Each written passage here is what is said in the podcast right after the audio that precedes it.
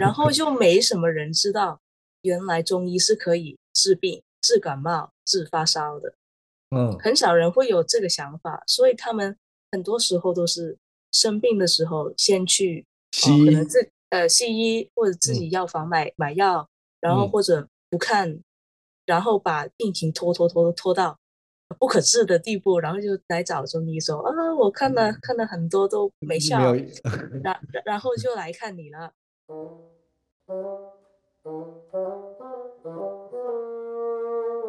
you.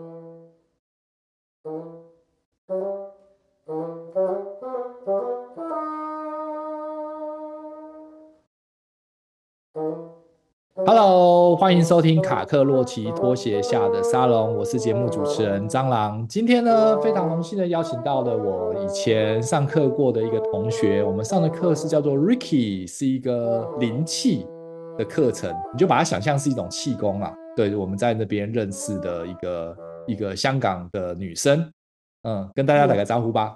啊，Hello，大家好。呃，她的名字叫做 Vian。嗯嗯，对，Vian。Vian，OK，好，我们等一下再聊聊灵气。我们先聊聊 Vian 的成长过程好了。Vian 现在是在做一个中医的工作嘛？是不是？嗯，对对对对。然后从小时候开始聊吗？呃，对，从小时候开始聊。你从小到大都是在香港吗？对对，都是在同一个地方。住的也是同一个地方，嗯，在哪里啊？香港的哪里？呃，九龙区的叫美孚的一个地方。九龙，所以它是一个还蛮市区的地方吗？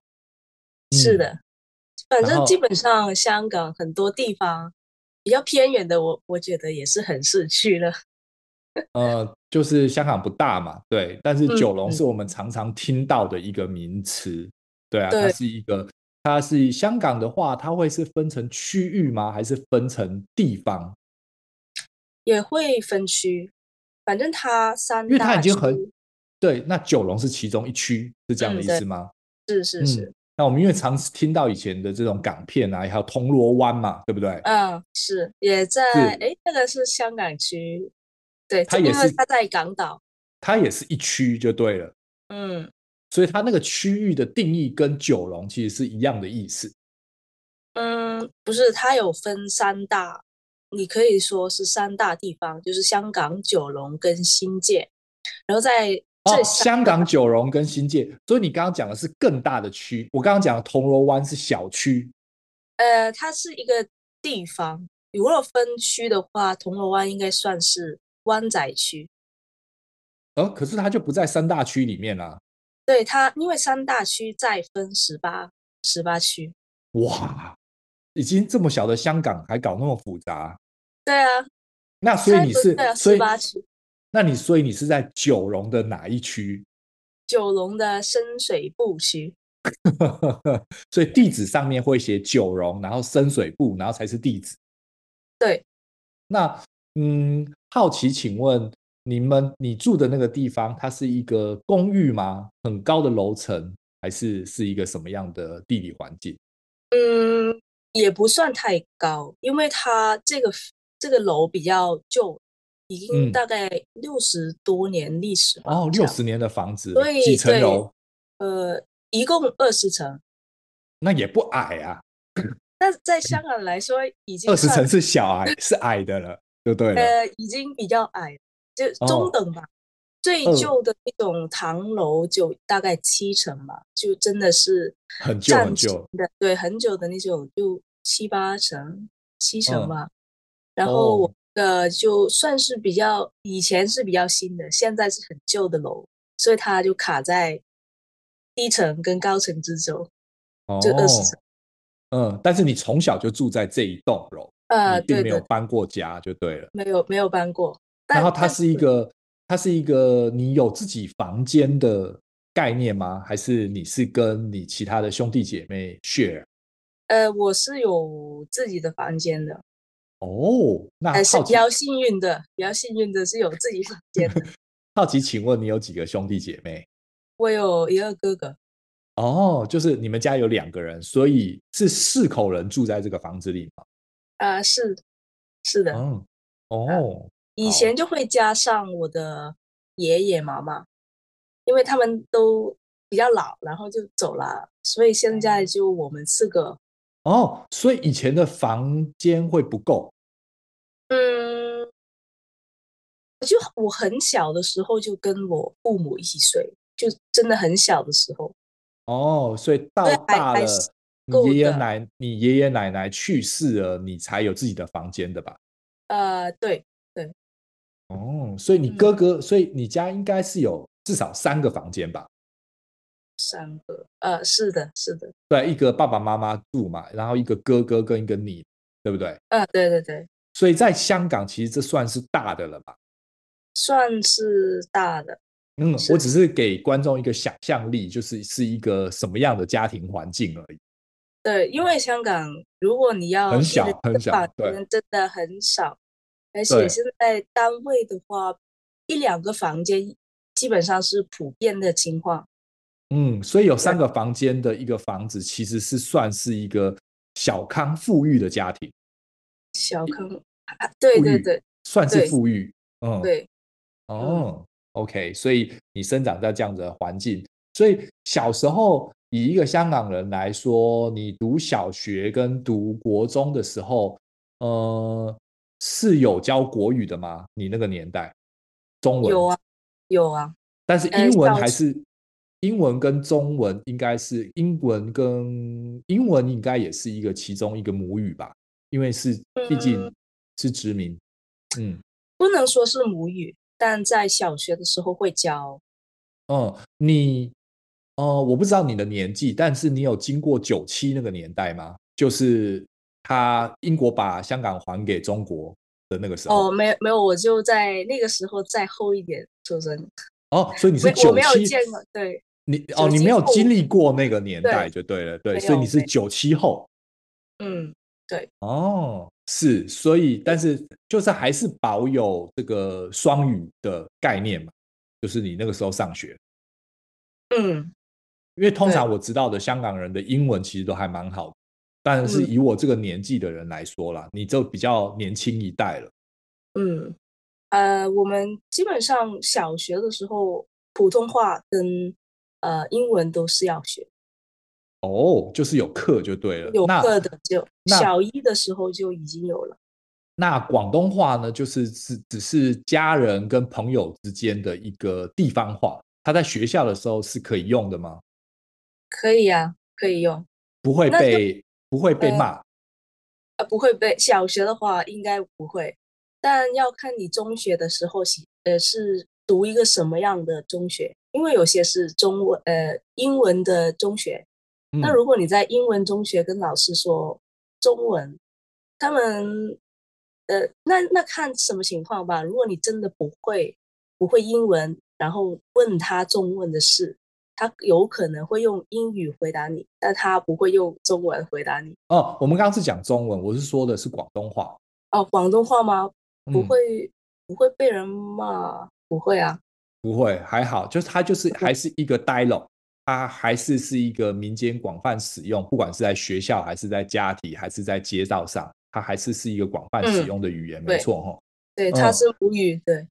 对对对对对，但是但是因为台湾在早期我那个年代的时候，其实有经历过一番，你在小学的时候讲那个台语是会被罚钱，嗯、会被不是罚钱，会被罚站，会被处罚的。哇，那么夸张？对对对对对对，因为那个时候。呃，他们的政策导向就是希望大家能够讲中文，嗯，所以如果你是讲，就是就是比如说地方话，比如说我们我我妈妈是台湾人嘛，所以是会台语的，嗯，但我父亲不会，对，当然我的家庭环境本来就是就是讲中文的，但是。嗯但是是因为你到学校还是有很多台湾的小孩，就是是讲台语的，你就会想要跟他们学。那个时候小朋友的时候是最是认，就是学习语言最强的那个时候嘛，你就会想要尝试各方的语言。但是讲了其实就会被老师骂，会被处罚。我们那个年代是这个样子。那我只是好奇，你那个年代当那个中国九七之后，他有没有强压，就是人民们要学习，一定要学习中文，不能讲那个地方话？我只是好奇有没有这一段历史。嗯，没，好像没有。反正我就没有经历过这个那么严重的要罚钱啊这种。嗯，听的话也好像没听过这个情况出现。哦，那很好啊，就是就是它是一个就是比较大家都可以使用各个方面的语言，只是但是在学校老师跟同学之间，如果是中文课，应该就是讲中文吧，你不能中间穿插香港话吧？你说中文就是普通话吗？普通话，嗯，呃，只有在普通话课才会用到普通话。哦，所以其实普通话课是算是少的比例。可以这样说吗？呃、是是的，它不算一个必修的，哎，它算是必修，但不是主科。嗯，但是因为你的声音其实是已经，虽然还是有带了某种程度的腔调，但是中文来说还算是很好的，是因为常用了吗？嗯，我说普通话，我的意思是说普通话。呃，呃可能是学的时候比较少，然后吸收的还好，然后。长大了看电影比较多，然后听着听着，哦、然后就哦，就就就就就就自己学会了。那那相对的，你的父母是不是这个方面他的他们就没有讲的那么顺？嗯，会没那么顺，口音会比较更重一点，但也都听得懂，也听得懂。哦，我觉得应该真正港普那种。哦，所以应该是应该是就是因为是连续剧跟这些综艺节目的洗礼吧。呃，可以这样说，对，就是因为因为你你接受的这个这个这个媒体，可能大多数有很多的部分是讲普通话的，那你听久了，嗯、然后也就啊，或者是观光客来的时候，也就也就就某种程度就学会了，对啊，就用得上，听得懂。嗯、哦，OK，那另外就是你小时候啊，在国高中的时候，哎，高中的时候是有选科系的吗？高中有啊。有啊，你是选什么科系？它是一个我选了，嗯，我选了地理，呃，然后经济、音乐有选过。哦，哦，你高中的时候就可以选那个学习的，应该不是选。我以为你是应该是一个普通的高中吧？我们台湾是这样子分的，会有一个技职的高中跟普通的高中。那如果是技职高中，就会叫做称为高职，然后它就会有一个。会有一个，比如说你是学经济的，就是或是学美术的，它的大体就会以那个方面为主，然后还加上一些普通常识的科目。那你的高中呢，是一个什么样的状况？它是一个正常的高呃正常的中学啊，就是一个普通中学嘛，什么通识课都要学就对了。对，什么都要学的，就没有专职说我是经济是音乐什么，反正什么都有。哦、oh，OK，好，嗯，就是一个 average，一个一个比较比较一般的高中，嗯嗯，就正 okay 正常高中吧。嗯哦，正常高中。然后你的大学呢？我的大学大学就因为我是读专呃读中医的，所以他哦，对对对，我想要知道的就是就是就是高中后。有什么样的嗯，你你遇到了什么事情会让你想要读中医？是爸爸妈妈都是学这方面的吗？嗯，其实我没想过要学呃学中医的，我本来是想要去加拿大读地理的。哦，然后地理，嗯，对对，然后那个留位的费用也给了加拿大那边，但最后还是想，嗯、好像读完之后没什么出路。反正几百万好像，嗯，好像毕业之后找工作好像没那么多选择，所以还是放弃了。哦，所以你放弃了一个你可能喜欢的地理，应该是你喜欢的东西吧？呃，现在比较有兴趣，因为那个时候不太喜欢，真的不太喜欢读书。然后如果要选的话，嗯、只是地理有点兴趣。哦，所以就选了。哦，OK。嗯嗯，然后就就想，嗯，好，好像毕业之后没有发展，对，没有发展，然后再想一下，哎，我反正自己经常病，要不我读个中医，可以治治一下自己。嗯，但为什么不学西医呢？因为西医有好多种选项嘛，对不对？有中医、哦、西医什么其他的，嗯嗯，因为我选修课我没有读 science。哦，嗯，因为在读西医的话，你一定要有 science 的底子，然后拿着那个分数，嗯、而且是很高的分数，对，才能选。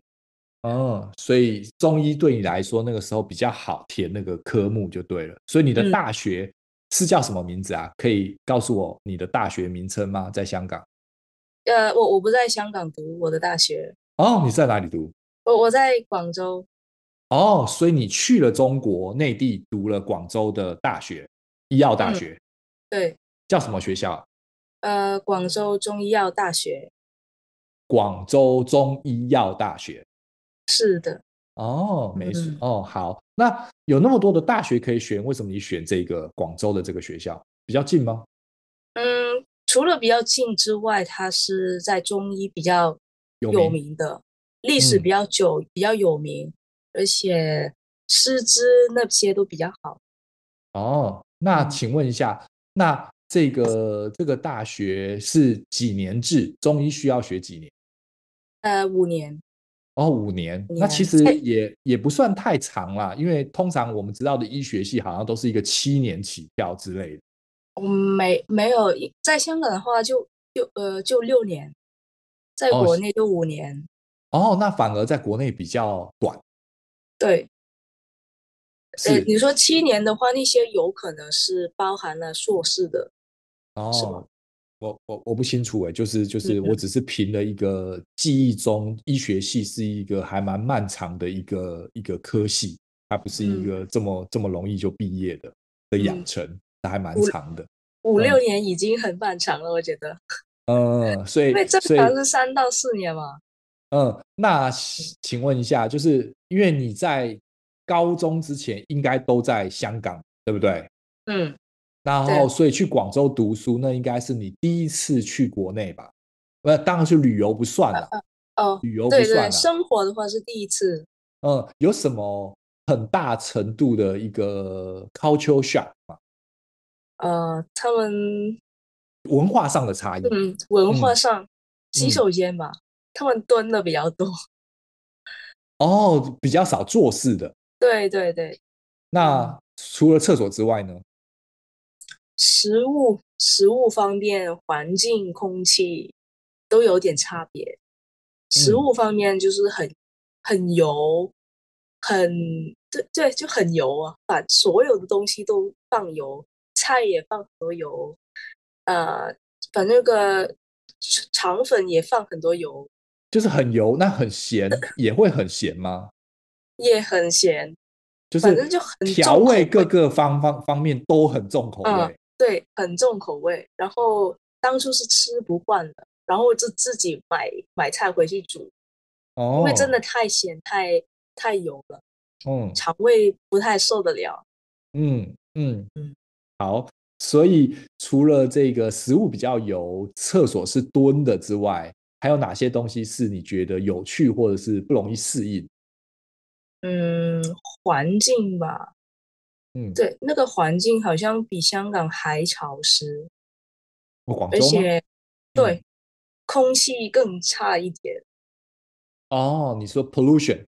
对，有可能它因为广州附近有很多工厂，工厂，嗯、对，真的是好像经常也不太看到蓝天，反正好像。总是有哦，那我觉得这个部分你不能跟香港比，因为香港是一个金融中心，它没有零工厂，没有它，但我们还是有 pollution 在内地吹过来。对对对，是吹过来的，但是本地它不产生任何的烟雾啊，因为没有工厂。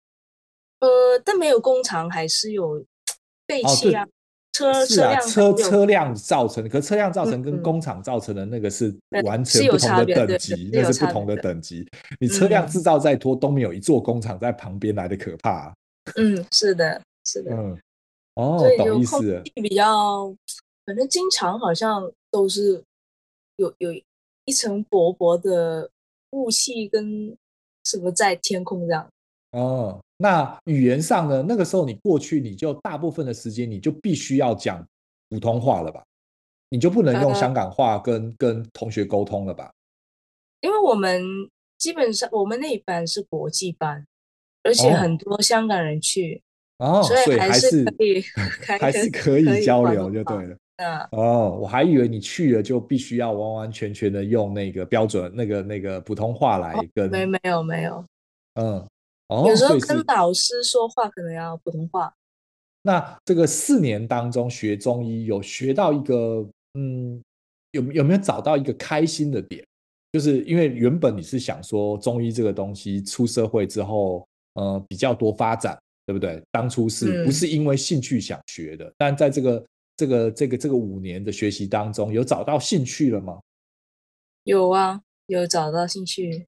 是什么？就嗯，自己会更养生一点，就符合养生的。哦，呃，你是说调理身体的部分？对，呃，没有说是调理，反正就是平常生活的作息呀，跟你的习惯也会比较健康一点。哦，当你知道了这些原人体原理之后，你就会活得更健康一些，是这样的意思吗？对，对，因为你你都知道那个原理是在伤害你的身体，你就不会想去做。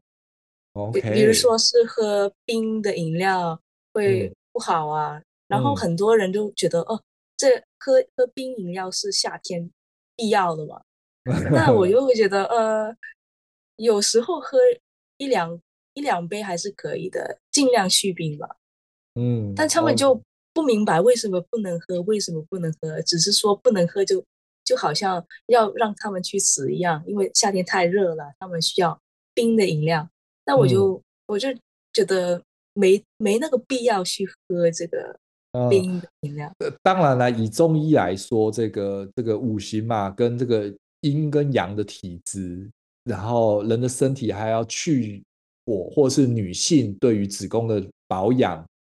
冰饮对于人的伤害其实是蛮大对，是是应该来说，以以中医来说，对对对，以西医来说，他、嗯、就会给产妇直接吞冰块之类的，对，没错吧？对啊，完完全全是不同的不，不同的一个概念，嗯，这个我能理解。嗯、那有交到一些国内就是就是就是就是大陆那边的朋友吗？应该也有蛮多的了吧？这五年当中，呃、有的，但不多。因为我们上课不是同一个班，对，可是不是同一个班，你们总是还是有不同科系会选修的时候会有遇到吧？因为毕竟还是是一个国内的学校吧。嗯，嗯，选修有时候没出现，直接 直接对，所以你不是一个你不是一个很很很认真的学生。没有，因为他们那个啊，还有一个是上课的时间不太适应。因为在香港的话，如果你读大学，你是可以自己排课表，就自己 register 一些课程，嗯，然后自己排好一个很好的时间表，然后你就可能一周有呃三到四天是 day off。哦，那在这么轻松吗？可，可在可在国内应该不是这样子吧？不是这样，你配合人家，不是他，你不是他们配合你吧？呃，对，他就是安排好，就跟。你的中小学一样，他是安排对啊，就固定时间上课嘛，规定要上这个课，嗯，然后有一个 semester 是从早上八点多上到晚上九点。天哪，嗯！对，然后我就因为晚上是选呃上选修课的时候嘛，嗯，那有时真的顶不顶不住了，反正你上 十二小时，那，那真的翘课也应该。呃，情有原理。对，所以有时候晚上真的不想上课。嗯，我知道，那个上十二个小时，你你就算进去了，你也在那边睡觉，听不下去了吧？对呀、啊，对呀、啊，所以、啊、那个时间学习的时间也太过长了。嗯，也没没那么那没那么重要的课，就真的是可以抢。嗯嗯，好，那呃。就是在中国的这段期间，你就有决定说你接下来毕业的工作要成为一个中医了吗？还是有其他的不同的想法？嗯，在读的时候就觉得，哦，我毕业之后就要做中医。但现在，在对、嗯，在读的时候，因为呃，这条路你投放的时间太多，因为你读一个。学位你投放的时间比常人的多，对，对啊，是啊。所以如果你毕业后你不做这个，好像对不起自己，花花了那么多时间在这个学位上，所以你那个时候的想法就是我毕业后就做中医。哦，OK，好。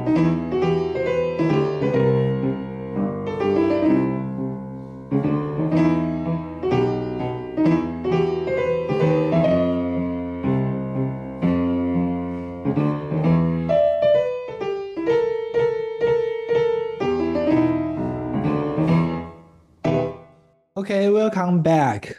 好，那个 Vian，所以在你在中国待了五年的时间，然后也在香港待过。那你有去过其他国家常住吗？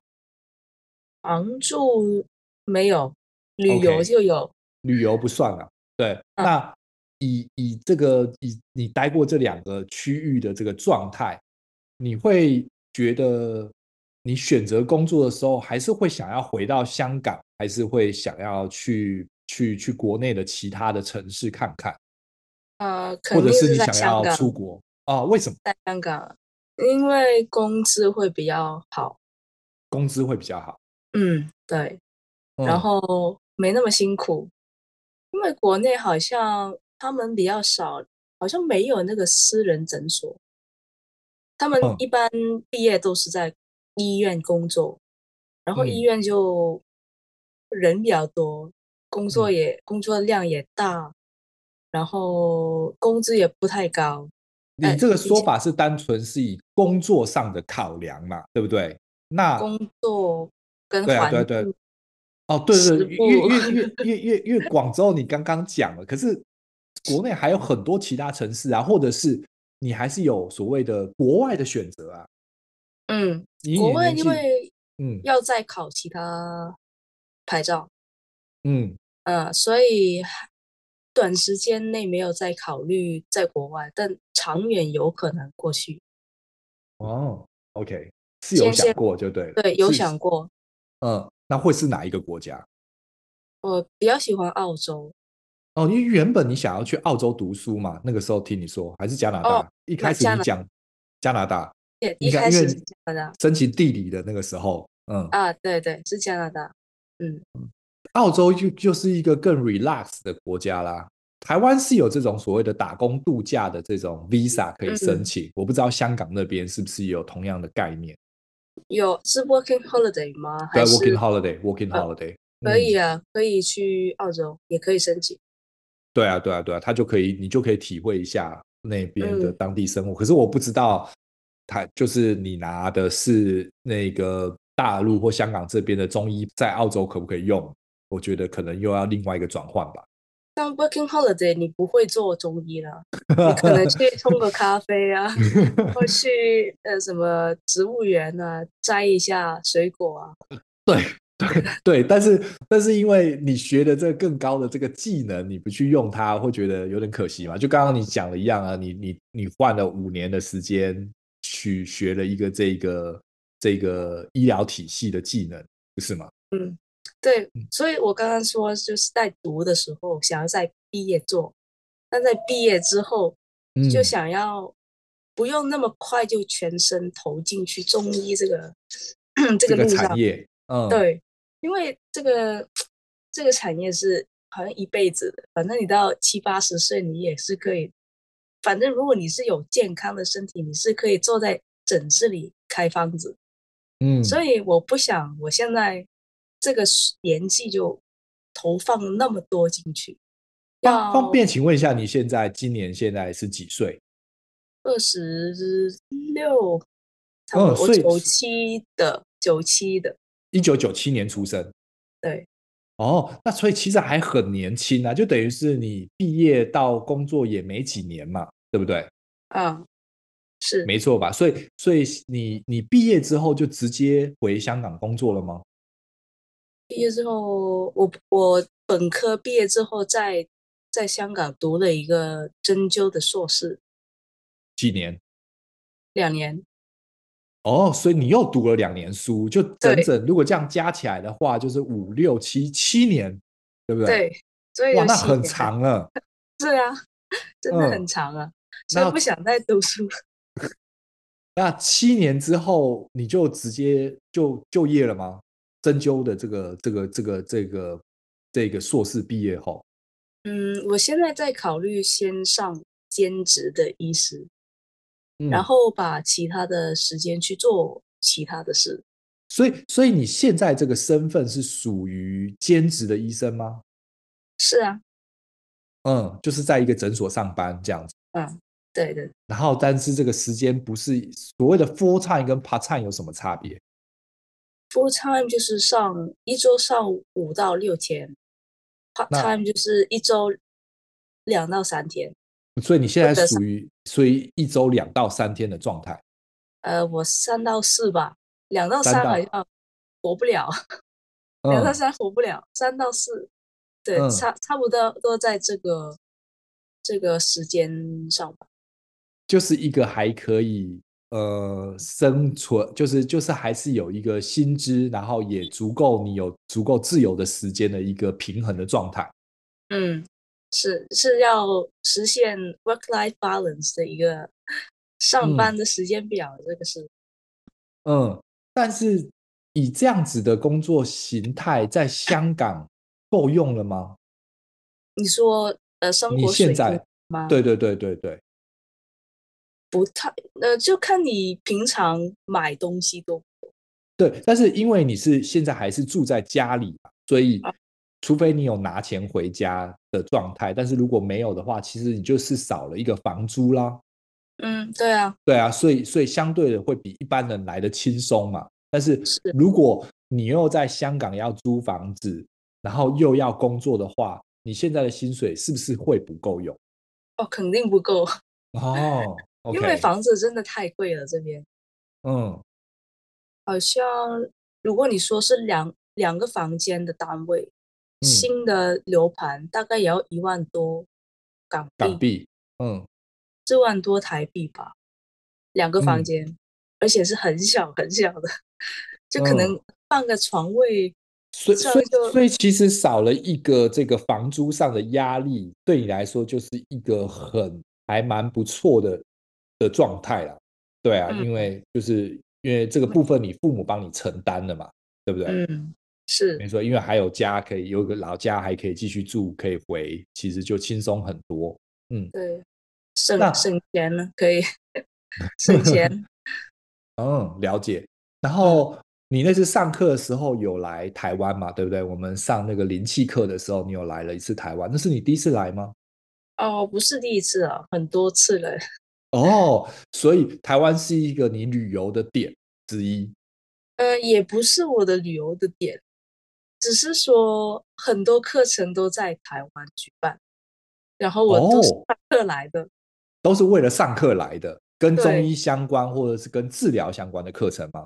啊、呃，对对，就是跟医学有关的课程，课程都在这边举办。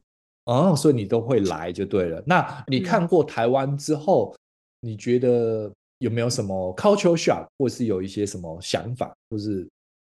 嗯，没有太大的 culture shock，因为我只是来旅游，不在这边生活。嗯所以我觉得生活跟到一个地方旅游是有很大差别。嗯，就跟我当初以为，呃，因为我之前在读书之前也去过中国旅游嘛，也在一一所中学做过 exchange program，就是在中学的时候，嗯、然后我就觉得，嗯，还好啊，这边好像挺好的，嗯、那个。饭堂做的菜很好吃啊，只要是短时间，应该都不是很明显的。对，因为那个是短时间，所以就觉得不是问题。但当你真的生活在那个地方，嗯、你就发现哇，很多问题啊，这样很不习惯啊。嗯、所以我觉得，如果你是去旅行，或者你只是短暂的留在一个地方，你是看不清它很多东西，嗯、所以不能这样说哦，有什么文化差异啊？嗯嗯嗯嗯，那但是香港以以一个以一个工作环境来说，因为香港现在也算是是一种呃属于中国的一部分，所以应该也是有很多的外来人。比如说，你当然自己会想说，我在香港呃工作会比较轻松，呃薪水会比较高，但是国内的人一样可以去你那边工作啊，对不对？你的工作机会就变少了。哦，他们要考考香港的职业。驾呃职业呃执照，是我们叫执照，他要考一个香港的中医执照才可以在。哦，没有没有没有，我不是我不是说中医的工作，是说所有的工作，所有的工作，他们好像要申请一些什么 working visa。哦，所以所以、这个、不是说你能来做就做的，好像哦，所以以这个自治区来说，特别行政区来说，它还是是有一个 bubble，一个、嗯、一个一个一个圈圈，它是进入在这边工作或是就是租房子之类的这东西，你还是必须要有一个某种程度的审核，没错吧？应该是原本在在地的广。在地的的香港人还是会有一些比较优先的条件，因为原本就是在这里，你拿的你拿的识别证，嗯、你的你的住址都是在香港，这、嗯、不大一样。嗯，可以这样说吗？可以，可应该是这样，应该的，因为我不太清楚那个他们来工作的条件嘛，但我看到的好像应该不是那么说容易说能过来做就做吧。哦。哦，哦，嗯，应该是这样。了解了。好，那我们接下来聊聊关于中医的这个部分。你学了很多嘛，有药的调理啊，有针灸的调理啊。那你觉得呢？你觉得哪方面的治疗是一种比较有用的？因为就是大部分的人其实就现在的文明病有蛮多的。你自己学了这些这些这些工具。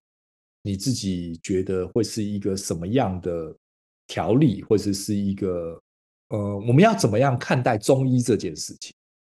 怎么看待？呃，我觉得先不要被电视剧所说的中医去规范，就 set 了一个 limitation 在你的思维上。嗯，因为很多人就觉得中医只是来调理的。哦，这个就是定呃固定的一个印象嘛，就说、嗯、有没什么病就来调理吧，然后就没什么人知道原来中医是可以治病、治感冒、治发烧的。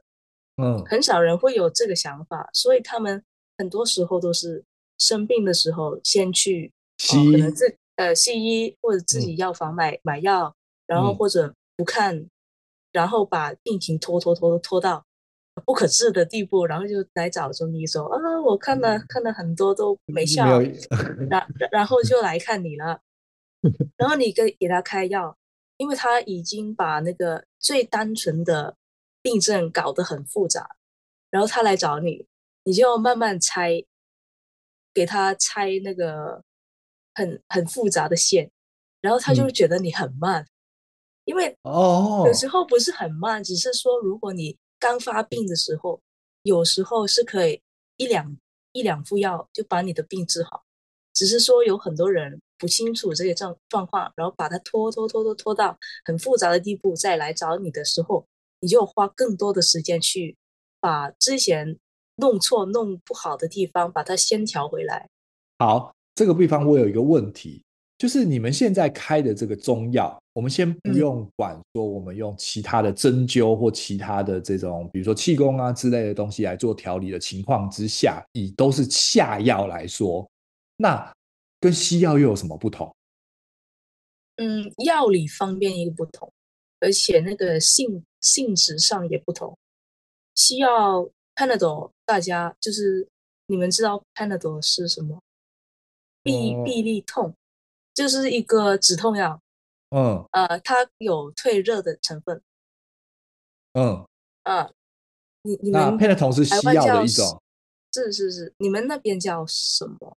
我我不知道这个药理，阿司匹林之类的吗？哦哦哦，不是不是，反正是一个很常很常用的西药，你可以在药房买到，嗯、你可以在医院。呃，随便就就，就拿到，它是一个消炎止痛药，应该是这样子吧？呃、对，消消炎止痛，它有退热成分，然后在 COVID 的期间就是被抢空了，嗯、因为它那个成分有退热的成分，然后大家、嗯、退烧药嘛，它就是一个退烧药嘛，对，对不对？呃，它是有点像是万能的，就反正它的那个 功效有点万能，嗯、但很多人就觉得吃吃了那个 Panadol 就可以退烧，但有时候你发烧的原因，并不是不一定是 Panadol 是可以做到的，的对，嗯、所以嗯，有很多人就不理解中医真正的用途，它是可以治病的，而不是真的单纯在调理。嗯、所以如果你是呃一开始发病，然后你就吃中药，你是可以很快好的。嗯嗯，但是因为中药现在现在我们在台湾吃到的这些中药，除了水药之外，比如说它还是给你一包磨成粉的，我们我们台湾称为科学中药。哦，科学中药是颗粒吗？不是颗粒，就是磨成一包粉。哦，粉粉状物，就是把所有的药方就是集成成成一个粉，然后通常都是黄黄的，然后吃起来会有一点辣口。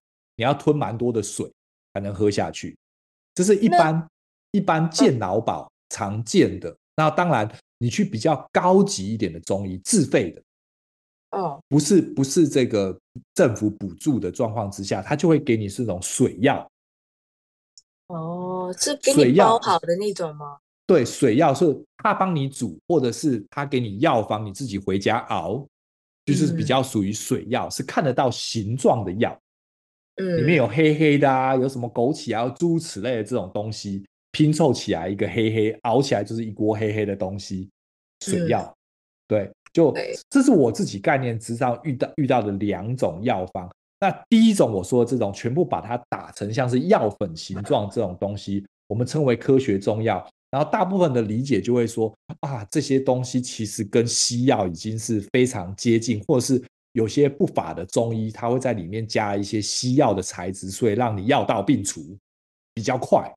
嗯，嗯，所以他就是以我自己来说，会有这方面的迷失。那你知道我在说什么问题？我觉得你说那个药粉的问题，应该不会加到西药，因为如果他加到、嗯、加了西药的话，那个药厂药商他是要负很大的责任，他因为。中药一定要是纯中药，嗯，在如果在香港的话，香港的话，你开中药你是不能有西药的成分，嗯，肯定是不能的，因为这是罚很重的一个东西，对对，这是一个被政府管束的一个一个一个一个在概念。那那我好奇的就是西药，呃，当然。西药是可能是一些化学合成所所所做到出来的药嘛，但是中药可能是比较采取一些比较天然的东西，然后组合起来的。但是如果达到的效果都一样，那为什么我要就是选择中医跟西医？最主要的那个差别是在哪里？比如说，如果中西医都也可以在，比如说我只是一个感冒，那我吃了几包中药也会好。吃了几包西药也会好，我们就说最源头还没到很复杂的病情的状况之下，嗯，那我为何要选择中医不选择西医呢？嗯，我看如果以病人的反应来说，我应该会说选择用中医治疗的话，他是比较顾顾及他的本源，他的正气会比较。关顾到这一部分，嗯，而而令他会自己康复的更好，而且吃了西药不会有很笨、很不想吃东西的感觉，而是他没有想睡觉的感觉，而是很想吃东西。然后你吃的多，你正气好了，也会康复的比较快。哦，因为那我懂意思，我翻译一下你你说的东西，嗯、就是。以中药来说，你吃了它，它是比较是从根本上的治疗，是让你的你的身体变得更强壮，你会更想吃东西，然后让精神的状况更好。但是比较多的西药是会属于可能会让你吃药的过程中有点昏昏的，它只是治了那个病，但是它没有加强那个本。可以这样，可以这样子理解吗？不太治本这样，对对，可不可以这样子理解？呃、没错因为大部分的中医其实也都是类似这样子的的的说法，对，那、嗯、只是你信不信这件事情而已嘛，都在于病人他相不相信这一个这个理论。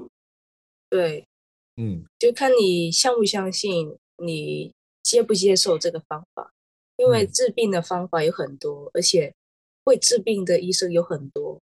这个医生能治，呃，能治这个病很有名，但他不一定能治好你的感冒。反正也是要看缘分哦。你跟这个 医生有没有缘分？你你你也是要看的这个。对，所以不是每一个中医都能够治好你的病，但是通常我们去找中医的时候，都已经是一个很乱的状况之下，然后但是药效又特别慢，那我们要怎么去 follow？我要怎么去选择？我要相信这个医生，然后我要跟他个几年，他能够帮我处理问题呢？哦，应该不用跟个几年吧，反正一开始我觉得问。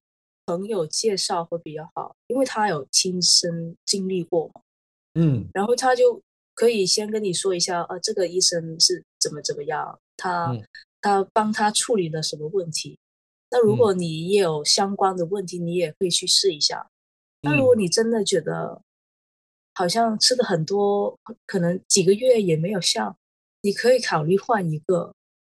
嗯、对，这如果我说的没有效，是完全没有改变。OK，好，那我大概懂意思了。好，那我们现在跳到针灸好了。你也学了两年的这个针灸嘛？那针灸在这一个，它是一个实质上 physical 的去插你的身体上面。我们我们这种说法，呃，应该叫做侵入式治疗，嗯、对不对？嗯。然后它对于病理上会有一个什么样加强的效果吗？更快的治病，还是更容易治本，还是什么？嗯，看你看你处理的是什么问题吧。如果你是痛症，嗯、可能我膝盖痛，呃，大家比较容易理解的方法就是我把针插到可能膝盖附近的经络，嗯，然后因为针是会扎到肌肉筋膜上嘛，嗯，它会有改变那个张力，所以。可以缓解那个膝盖的痛。嗯、那。如果在书本上就说哦，因为我扎到经络上，它可以呃行气活血。呃，其实这个行气活血的也是这个概念，是增加你血血流的流畅度，嗯，令它的新陈代谢更快的复原。嗯嗯，所以其实两方面，不管只要是扎对位置啊，两方面它都同时间可以加强。这个地方的治疗，对不对？因为一个行气活血了，然后一个使经络这个东西它修复了。啊，是是，就看你是用哪一套方法去理解这个理论。因为有些人就觉得，呃，因为针针灸是可以呃调气啊、调阴阳啊，然后他们就会觉得太玄，我不相信这个东西。嗯、那如果你用针灸跟他解释。针扎到哪个肌肉上，哪个筋膜上，他可能会比较容易接受，因为肌肉跟筋膜是实实在在的存在的，而气他们是感受不了的，嗯、所以你跟患者解释啊，跟其他人解释，用肌肉层面去解释会比较容易接受。嗯，那你学了这么久，那气这个东西。对你来说应该是存在的。那你所调理的这个病患当中，你学习到或者对于自我调理的这个过程中，如果我想要问你，这个到底是一个什么样的感受？会是一个，你可以形容一下。你说气是什么感受吗？不是，就是就是你原本刚刚解释的那个东西，一般人比较不能理解的那个东西。嗯、如果我想要听一下你如何去解释它的话。会是什么样的情况？哦，好，不懂的部分。对对对，Okay. 你你这样听得懂我的问题了吧？啊、我我应该大概知道你想问什么。嗯嗯、啊，那我现在啊，继续。现现在继续，OK。对，好，嗯，如果以针灸来说，因为它是可以调气、呃，通经络、调阴阳，它有这个功效。但很多人就感觉不到，所以觉得它没有这个作用。对，没有没有没有这个作用。好，我先暂停一下。那必须要心诚则灵吗？如果我的中医帮我调理的时候，我不信，那就没有用吗？还是你调了就有用，不管我信不信？嗯，病人的那个呃，他的思想其实也会影响疗效的。如果你去找一个医生，你去找他之前你也不相信他，那你出来的效果肯定会打折扣。嗯，先别说它没有效，就算它有效，你的效果也会打折扣，因为你一开始已经不相信他了。所以我们说，有时候心理作用也是作用。呃，有时候你觉得那个医生很神。你觉得他能治任何病，他其实可能真的给你开杯水，你就觉得他治好你的病。嗯、所以心理作用在治疗层面上还是有一定的作用。嗯，好，嗯、那继续解释你刚刚说我打断你之前的，嗯嗯，之前的那个气的问题。对，气的问题，呃，一般人来说，针灸能不能调到？气跟调到元神，其实因为他们不相信的原因是他们没有看不到摸不着嘛，对不对？对，就太、嗯、太虚无了这个东西。但为什么人会病？为什么内脏会有气堵住？为什么会有肿瘤啊？有痰饮啊？这些我们说病理产物，就是因为你体内的气的循环不好，或者出现问题了，嗯、堵住了太多。太少才会出现呃过剩跟不及的情况，就是气少了就虚，嗯，呃可能火旺了就太盛了嘛，所以才会出现各种的问题。嗯、那如果我们通过针灸去调气，把把你堵的地方给它疏通了，把它太多的东西把它往下沉，沉到它该在的地方，那你的整个身体比较平衡的时候。你的病症、你的症状就会减轻或者治好，嗯，这个就是它调调理的原理。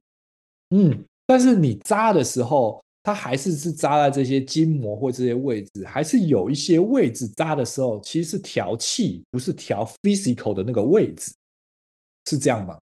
呃，其实你用 physical 的理论去解释它，只是给你更容易的去理解。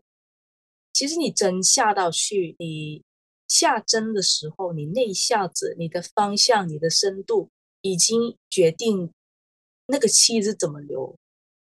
嗯，而且你下针的时候，你是要跟跟着病人的呼吸去做调整的。哦，所以是所以照这样子的状况之下，光是两年的学习，你觉得够吗？它是一个要对很专心的对病人的一个观察，然后。以及这个下针的时候，这个的精准度，这个这个，我觉得当然有更厉害或不厉害的医生做调理。可是你觉得你你你抓这个这个感觉的这个手感，已经是抓到一个什么样的程度？你目前你自己的功力？目前的功力，我觉得现在感受气那块比较灵敏了，可能是学了灵气之后再灵敏了一点。嗯，因为真的以前下针不会感受到，哦，手有一团麻麻的东西在附近，那现在下针是会有这种感觉，嗯，好像有一点磁场在那边，磁力那种感觉，嗯，所以会让。你更好的判断对跟不对，针下的对不对，嗯，深度对不对，方向对不对？没有说判定对不对，只是说你可以感受它那一块有没有问题。通了没有？哦，哦，它的那个区域有没有问题就对了。嗯嗯，嗯，但是但是就哦好，当你知道那块有没有问题的时候，你就可以多下或不下。那这已经是一个很好的判判断标准。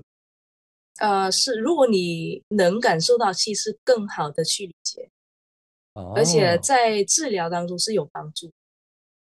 懂意思了，OK。那你在学校的这些过程啊，你在学校的这些过程，这两年的这个针灸治疗，或是那五年的这些治疗，老师们有教你怎么去看这个气吗？因为这个才是，因为下药只是一个病理上面你配哪些药，这个可以用学，可以看课本知道，对不对？可是下针这种东西，它是一个身心灵的一种感受，你要感受到这边有气，那边没气，或这边有问题，这这不是一个容易学习的东西嘛？因为它是看不着、摸不着的东西，对不对？对，呃，在书本上，就在《内经》那块，其实有提到，呃，下针那种气啊，呃，气的存在的，但老师就说比较表面的，他就跟读一个古文、读一个条文差不多，他不会。教你怎么真正的去感受气，所以你你也只能自己在病患上身上的一个你练习当中，然后越多的病患，你从中间从学到东西，你没有办法是用教给你，应该是这样。呃，对，这个是要自己去体会的，因为你体会不了，我怎么说你也是体会不了，你也是不知道那个感觉是怎么，所以这个真的是要靠实践来体会的一个东西。嗯但下针下错会是伤害到那个人吗？呃，如果你在肺部的前后做到呃，这肺部前后的穴位你下错，肯肯定是有危险的。但大部分人不会做那么危险的事情，就对了。哦，对对对，反正扎手脚啊，你不要扎到大动脉啊，其实不会说伤伤害很大。哦，因为人比较。这在针灸比较危险的就是气胸嘛，气胸就是你针扎到肺部，嗯，呃，这个是比较危险的，有可能会引起呼吸困难啊，更严重有可能会死亡。那这个比较少案例的，嗯、但还是有危险存在的。所以大部分的人不会去扎那个地方嘛，呃、对啊，你就避开那个位置、呃。你会扎背部，但你的深度一定要掌握好，呃、嗯，这个是一定要知道的。而且，嗯，如果扎腋腋下，腋下就是 armpit 那边，嗯，有一个大动脉，如果你扎到它，也是很危险。所以，呃，我们针灸的时候要避开的，就是避开你的肺部，避开呃大血管，嗯，而且，对，在脸上的时候，你要脸上扎针，可能你的手法要比较轻，用比较。细的针，细的针，因为有有时候那些呃呃怎么说呢？那很细的血管你是看看看不到的嘛，嗯，所以扎下去不会内出血。嗯，你出血的时候肯定会有淤青，那你在脸上有淤青就不好看。那最后的两个问题，第一个就是呃，我们一起上的这个灵气科。课程，然后你从台湾学回去之后，你有没有做一些呃呃练习，或者是咨询一些你的朋友啊、病患啊、家人啊，有没有什么心得？我有帮家人做那个治疗，嗯，对，做灵气，然后他觉得是有改善了他的问题，但每次都是我做完之后我会不舒服。哦，我不知道。因为，因为我 我知道，反正就我我会有点胸闷的感觉。那你原本你的家人是什么问题？呃，他是失眠，但他做了之后他就比较好睡了。对啊，他说那晚真的好睡了。哦、但我我是帮他做了两次治疗，第一次是他做完之后，他晚上说，呃，真的睡好了。然后我第二天继续帮他做。但第二天开始的时候，我就我就嗯有点胸闷了。做完之后，嗯，所以我就不知道是我比较虚，然后他他的能量是让我感受到还是怎么样？反正我就觉得胸闷。嗯。但以以以以这个灵气的原理来说，它应该是取决于一个这个万物的一个一个一个一个接地，我们只是一个容器传达，理论上不应该用到自己的精气神去消耗掉，对不对？我们上课的时候老师是这样子想，那也许可能你太过于执着要治好它之类的。我觉得不是我用了我的精气神，而是他可能有不好的气的，对，传给我传，所以 我反而是被害者哈。那你可能要下一个保护罩之类的，嗯是应该要下才做治疗，这样应该会比较好。对。对那借由这个节目，如果你有听到这边我我的这个节目，你大家可以可以在底下留言。如果如果想要做免费的这个灵气治疗的话，可以联络在台湾的我。另外就是另外就是呃，你对于从就就是成为医生一直到现在，对于治愈治疗病患这件事情是一个什么样的想法？开心的呢？不开心的呢？还是会有一个什么样的感受呢？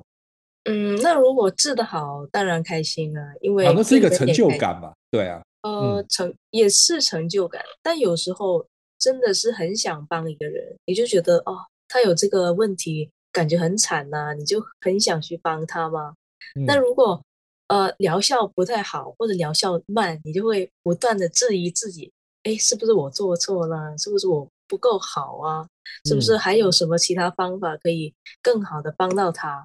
嗯、那你就会处于不断怀疑自我的阶段。哦，你如果治得慢或者治不好，嗯、其实这段期间是比较难受的。嗯嗯，这个就是、哦。那我觉得这应该是每一个医生都必须要面对的功课之一吧，因为毕竟这一定是一个过程，啊、不是每个病患你都能治好。对，是啊，所以是这个是要面对的课题，嗯，因为有时候你是呃，刚刚刚刚提到的那个有没有医缘的问题吧？呃，有可能很简单，他跟你不合，他跟你就不合，啊对啊，对啊，跟你不合的话，真的你感冒也治不好，嗯。但是很多时候，我觉得你现在面对这个状况，应该是很容易自我怀疑吧？毕竟行医也没有太多年嘛，对不对？那很容易就怀疑啊，就是你治一个病患，他隔天不好，他明天不好，下礼拜来还是不好，这应该会常发生的事情吧？那你怎么去调试？调试太容易自我怀疑啊，因为就治病哪是一个这么容易的事情？而且来找中医，就像你讲的，他已经一大堆问题，你 慢慢帮他的拨开，他弄到他。相信你或弄到他好，那要一段时间吧，少说也几个礼拜后，又不是一个看个感冒，对不对？嗯，所以，我我情我基本上有空余的时间，我都在看书，就看更多的自我学习的，就是对自我学习跟医疗相关的东西对，对医疗相关的或治疗相关的。所以我毕业之后，我去的。